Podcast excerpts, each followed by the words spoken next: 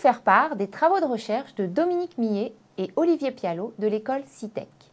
La question posée est le fait qu'un produit intelligent pourrait être un prérequis à l'économie de fonctionnalité.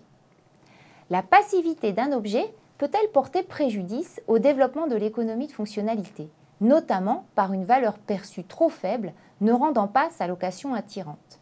Si tel est le cas, il faut chercher à associer au produit un apport de valeur servicielle.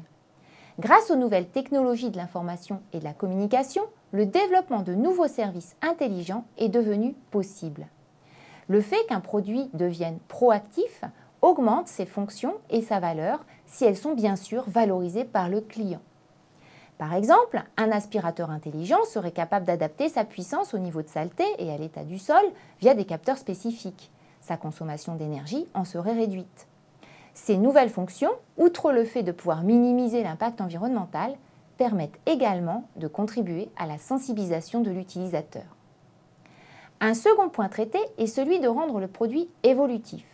Aujourd'hui, les produits ne sont pas conçus pour avoir une longue durée de vie, être réparables ou modifiables, être adaptés à un usage pluriacteur ou offrir la possibilité de nouveaux services dans le temps.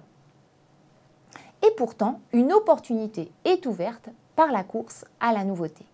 Effectivement, le produit évolutif est adapté aux besoins de notre société car il est capable d'évoluer et de s'adapter aux changements environnants. Alors, quelles solutions techniques pour permettre cette upgradabilité des produits? Le développement de structures modulaires semble répondre à ces questions. Effectivement, des modules support d'upgradabilité peuvent permettre de nouveaux services, L'objectif étant de vendre aux consommateurs des services associés pertinents ou de le faire basculer vers une offre servicielle plus globale du type package sans souci. Ce type de structure est également intéressante pour contribuer à l'allongement de la durée de vie des produits. L'exemple du phone block est une bonne illustration de ce principe de modularité. Le client pourrait choisir s'il préfère privilégier la mémoire ou la qualité de l'appareil photo par exemple.